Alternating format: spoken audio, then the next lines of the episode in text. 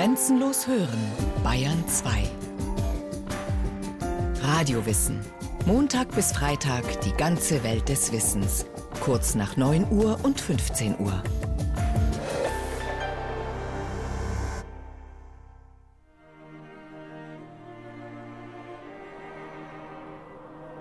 Der Weg war mit Leichen bezeichnet. Tote Pferdluder waren so viel, dass jeder glaubte, sie seien seit zehn Jahren hierher gebracht worden. Denn selbe sahen so aus, weil schon beim Hineinmarsch sehr viele sind dort umgestanden. Doch wird aus Mangel an Proviant noch Fleisch davon genommen und gar oft solches roh gegessen. Geht man in eine Hütte hinein, da traf man tote Soldaten aller Nationen, vier bis zehn oder noch mehr, denn aus Hunger, Kälte und Mattigkeit schüren sie Feuer und kochen Luderfleisch, aber sie erloschen mit dem Feuer. Einige wollen gesehen haben, dass sich einige selbst angenagt haben sollen. Dezember 1812 auf einer Landstraße nahe Wilna im russischen Zarenreich. Halb verhungert und erfroren, krank und entkräftet, schleppen sich Soldaten dahin, auf dem Rückzug. Es sind die Überreste der größten Armee der damaligen Zeit, die Grande Armee Napoleon Bonapartes. 450.000 Soldaten, Franzosen und ihre Verbündeten, Badener, Württemberger und insgesamt 36.000 Bayern. Der Infanterist Josef Deifel aus dem Altmühltal ist einer von nur etwa 3600 bayerischen Soldaten, die überlebt haben.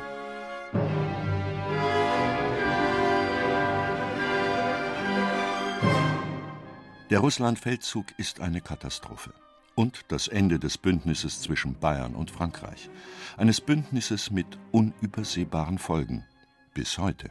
Wenn wir auf die Landkarte heutzutage schauen und schauen uns die Ausdehnung Bayerns an. Katharina Weigand vom Institut für Bayerische Landesgeschichte der Ludwig-Maximilians-Universität in München dann kann man sagen, die heutige territoriale Ausdehnung Bayerns ist ein Produkt der napoleonischen Zeit, ist ein Produkt dessen, dass die Bayern auch über mehrere Jahre an der Seite Napoleons im Krieg waren, gekämpft haben und einfach auf der Seite lange Zeit auf der Seite der Sieger standen. Vor Napoleon am Ende des 18. Jahrhunderts war Bayern jedenfalls noch kein einheitliches, räumlich geschlossenes Staatsgebiet. Als Kurfürstentum war es Teil des alten Heiligen Römischen Reiches deutscher Nation, ein Zusammenschluss vieler hundert kleiner und großer Einzelstaaten, ein Flickenteppich.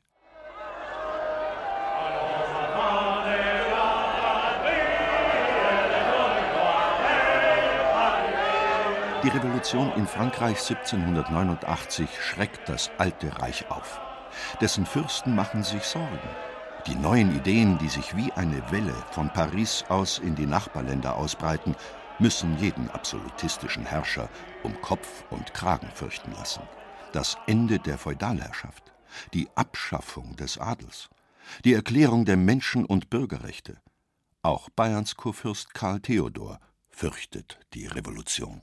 Also in den Jahren, als noch Karl Theodor auf dem bayerischen Thron sitzt, ist man eigentlich gewillt, neutral zu bleiben, schafft es aber nicht, als das Heilige Römische Reich dem revolutionären Frankreich den Krieg erklärt.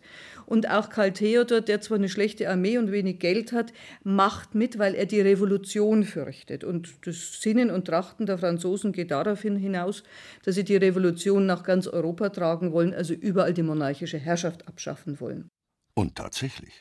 Die Franzosen besetzen die deutschen Gebiete links des Rheins – dringen nach Süddeutschland vor.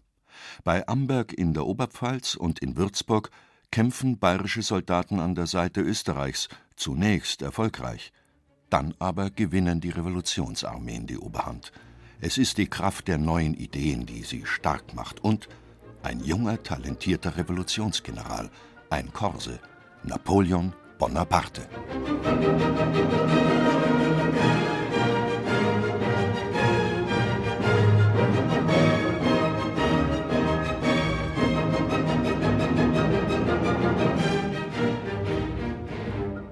Blitzartig hat der 28-jährige Oberitalien erobert und diktiert jetzt den geschlagenen Preußen und Österreichern in Campo Formio den Frieden, der sich aber als bloßer Waffenstillstand erweist. Napoleon kämpft in der Folge in Ägypten gegen die Engländer, errichtet 1799 in Frankreich eine Militärdiktatur, lässt sich zum ersten Konsul küren und setzt wieder seine Truppen in Bewegung. Da stirbt Karl Theodor in München. Und die Bayern sind dann 1799 wahnsinnig froh, dass sie diesen Karl Theodor, als der dann auch wiederum ohne legitimen Erben stirbt, dass sie den loshaben. Und dann kommt eine weitere Linie, nämlich die Linie aus zwei Brücken zum Tragen. Und das ist dann tatsächlich etwas, was länger wieder hält. Mit Max Josef, erst als Kurfürst Max IV. Josef, dann als König Max I. Josef, haben wir dann wieder stabile Verhältnisse, was die regierende Dynastie anbelangt. Der neue Kurfürst Max Josef wird stürmisch begrüßt beim Einzug in München. Und seine Sympathien gelten eindeutig Frankreich. In Straßburg geboren, erklärt er einem französischen Diplomaten in München Ich bin in Frankreich geboren und bitte Sie, mich für einen Franzosen zu halten. Der frankophile Fürst hat allerdings keine Wahl. In Bayern stehen über 100.000 österreichische Soldaten bereit zum Kampf gegen die Franzosen.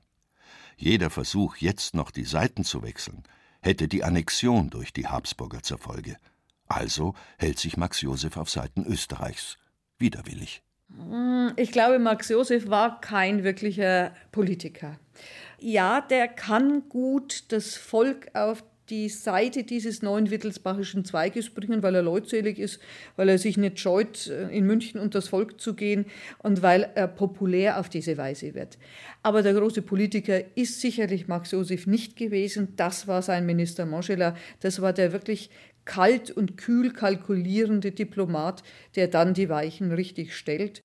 Maximilian von Montgelas oder Montgelas, wie man in Bayern sagt, der in München geborene Savoyade und Aufklärer, er schätzt die Lage des Kurfürstentums nüchtern ein. Die Geschichte Bayerns ist das Repertoire der verlorenen Augenblicke und der versäumten Gelegenheiten. Montgelas war mit seinem Fürsten Max Joseph schon im Ansbacher Exil und er hat dort bereits 1796 im Ansbacher Memoir den Bauplan für ein modernes Bayern entworfen.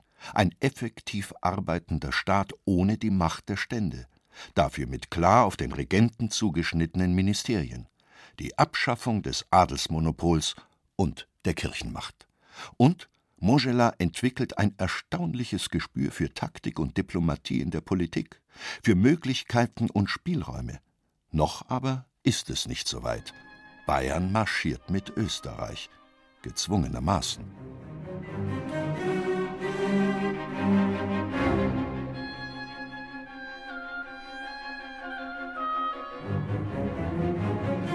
Am 28. Juli 1800 besetzt die französische Rheinarmee unter dem Befehl von General Moreau die Residenzstadt München.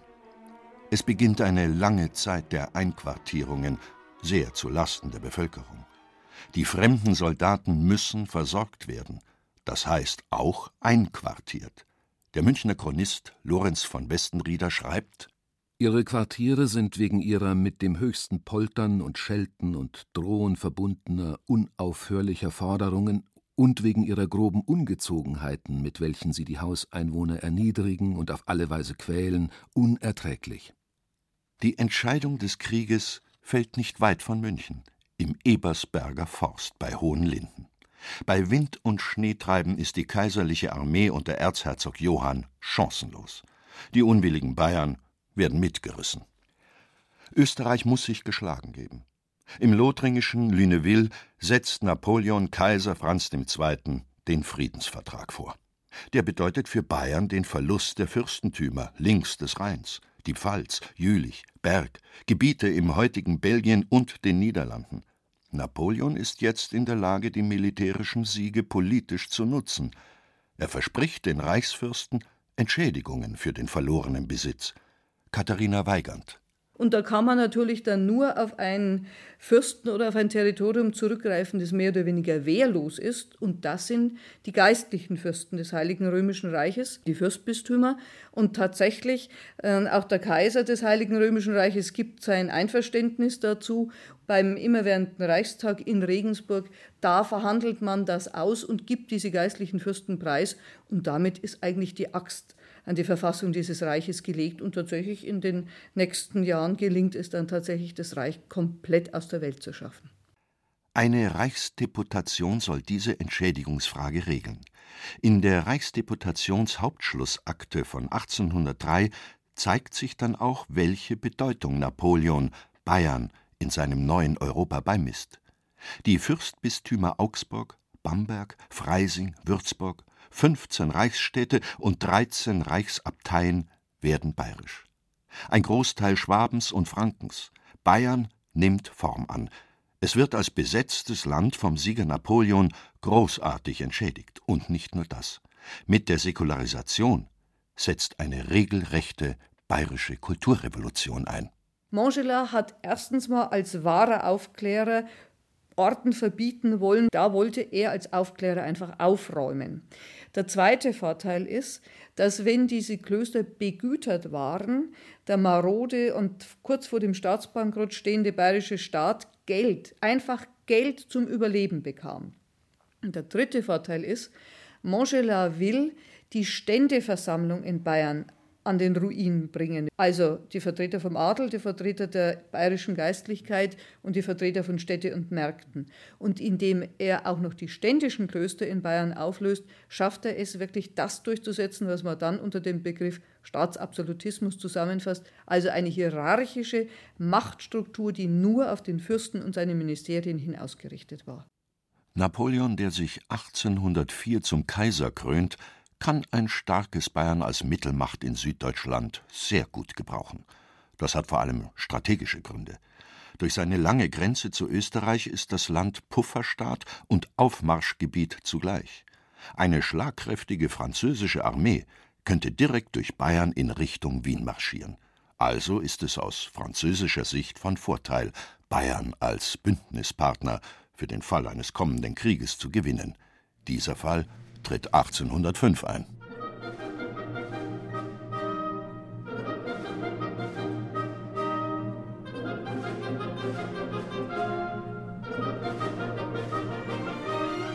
Im Sommer rüsten sich Österreich, Russland und England zur dritten Koalition gegen das junge Kaiserreich Napoleons. Und schon wieder steckt das Kurfürstentum Bayern in einer Zwickmühle. Die Österreicher stehen mit einem riesigen Heer praktisch zum Sprung bereit. Noch sind sie ja die offiziellen Verbündeten. Auf der anderen Seite aber formiert sich von Westen her wieder die Armee Napoleons. Kurfürst Max Joseph muss sich entscheiden. Die eigene Familie, allen voran der junge Ludwig, drängt zum erneuten Bündnis mit Habsburg. Die Historikerin Katharina Weigand es kommt dann 1805 wirklich zu einem regelrechten Showdown und Montgelas, er ist der kluge Rechner, er sieht, dass dieser General Napoleon erstens einmal die Revolution gar nicht mehr will, also nicht die monarchische Herrschaft abschaffen will, weil der sich inzwischen schon selber zum Kaiser gekrönt hat. Und er sieht in diesem Napoleon den dauernden militärischen Sieger und Montgelas rät dann, die Bayern sollten doch die Seiten wechseln, weg von Österreich hin zu Napoleon. Was sich da Ende August 1805 in aller Heimlichkeit vor den Toren Münchens abspielt, ist spannend wie ein Krimi. In seiner Bogenhausener Sommervilla handelt Montgelas hinter herabgelassenen Rollos mit einem französischen Gesandten das Bündnis mit Frankreich aus, nicht ohne sich für den Fall eines Sieges lukrative Gewinne zu sichern. Alles ist perfekt. Nur der Kurfürst muss noch zustimmen. Und unser Max Josef zögert, zögert lange, hat so Anwandlungen von Reichspatriotismus, hat überhaupt äh, auch Sorge, dass wenn das mit dem Napoleon nicht gut klappt, dass ihn die Österreicher dann platt machen. Also Max Josef zögert und zögert und zögert und erst als wirklich die Österreicher ihn in Nymphenburg fast schon gefangen setzen, sieht er die Dramatik der Situation und flieht bis nach Würzburg.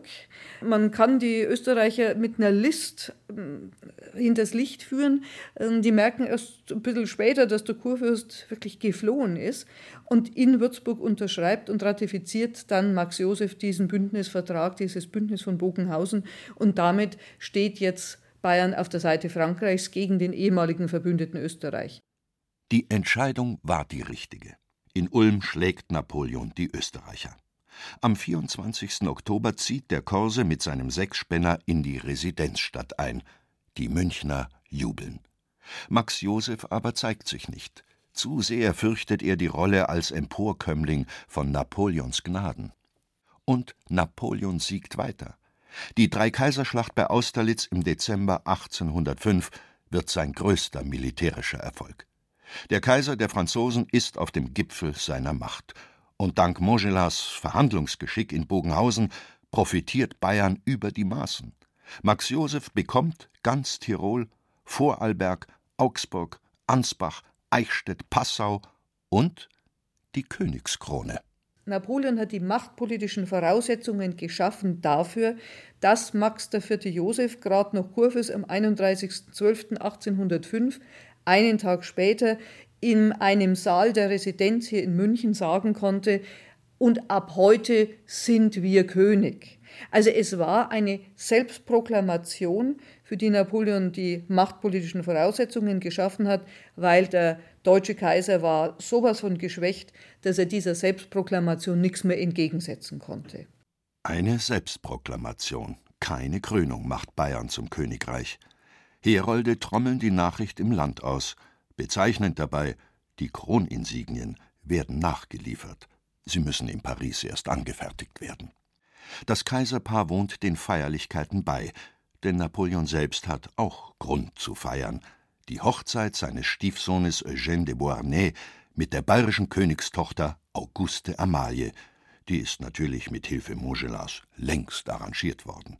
Für den Kaiser der Franzosen die Chance, sich selbst zu adeln und den Makel des Emporkömmlings loszuwerden. Doch die Krone hat ihren Preis. Bayern wird Teil des neuen Rheinbundes. Von Napoleon initiiert soll dieser Zusammenschluss aus 16 deutschen Staaten eine Föderation sein, die sich militärisch Frankreich gegenüber zur Bündnistreue verpflichtet. Damit ist das alte Heilige Römische Reich endgültig Geschichte. Bayern muss diesem Bündnis 36.000 Soldaten zur Verfügung stellen und kämpft in den folgenden beiden Kriegen gegen Preußen und Österreich.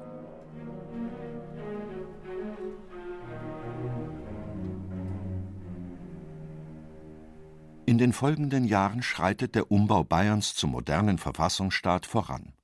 Die Revolution von oben im Sinne Montgelans bringt 1808 eine Verfassung, die Staat und Herrscherdynastie voneinander trennt und den König zum Souverän des Staates erhebt.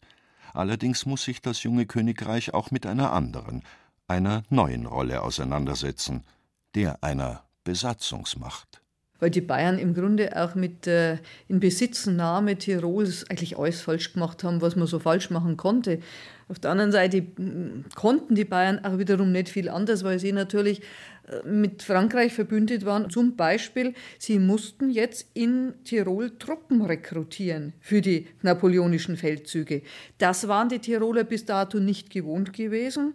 Dann haben allerdings die Bayern auch sehr rigoros die Klöster dort aufgelöst, haben massiv Geld aus Tirol rausgepresst, weil sie selber Geld gebraucht haben. Bayern war im Sinne der Tiroler eine verhasste Besatzungsmacht, jawohl. Einen Sommer lang leisten die Tiroler Aufständischen unter Führung des Gastwirts Andreas Hofer erbitterten Widerstand gegen bayerische und französische Besatzer. Am Berg Isel bricht der Widerstand der Tiroler dann schließlich zusammen im November 1809. Zuvor im April hat Napoleon Österreich erneut besiegt in der Schlacht von Egmühl. Der Frieden von Paris 1810 bringt eine für Max Joseph beunruhigende Wende. Nicht nur, dass sein Königreich diesmal so gut wie leer ausgeht, Erzfeind Österreich nähert sich Frankreich an. Der Gegensatz beider Großmächte schwindet und damit auch die Bedeutung Bayerns für den Bündnispartner in Paris. Max Joseph ist empört. Kann es sein, dass der Kaiser seinen ersten, treuesten und, ich wage zu sagen, einzigen freiwilligen Verbündeten, den er hat, dermaßen misshandelt?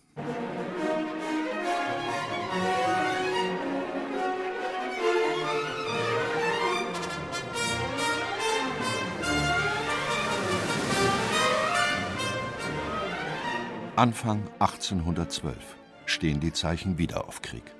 Das russische Zarenreich, seit dem Frieden von Tilsit Teil von Napoleons Kontinentalsperre gegen die englische Handelsmacht, tritt aus dem System aus. Napoleon zieht die größte Armee der Geschichte zusammen, 450.000 Soldaten, darunter knapp 36.000 Bayern.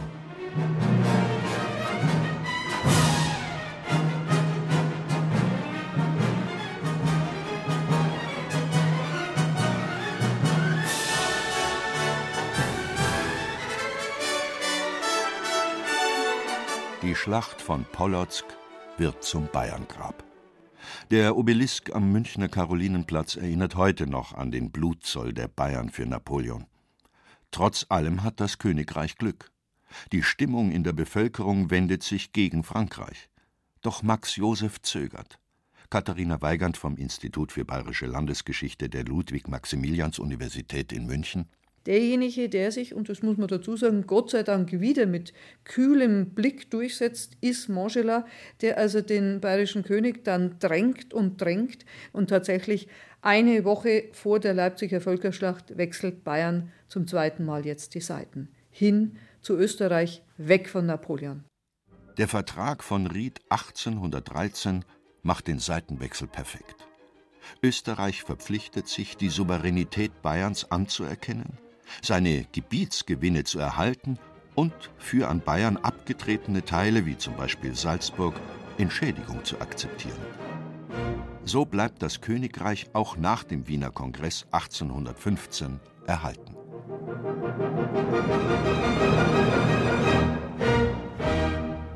Die sichtbare Erinnerung an die wechselvolle Zeit steht auf dem Michelsberg hoch über Kelheim, die Befreiungshalle, 1863 eingeweiht zum 50. Jahrestag des Sieges über Napoleon in Leipzig. In der Mitte des Marmorbodens steht geschrieben Möchten die Deutschen nie vergessen, was den Befreiungskampf notwendig machte und wodurch sie gesiegt. In Stein gemeißelte Heuchelei? Den Bayern genügt bis heute ein Blick auf die Landkarte, um sich an das Erbe des Korsen zu erinnern. Sie hörten Bayern und Napoleon, der große Schritt nach vorne von Michael Zametzer. Es sprachen Alexander Duda und Heinz Peter. Technik Regina Stärke. Regie Axel Wostri. Eine Sendung von Radio Wissen.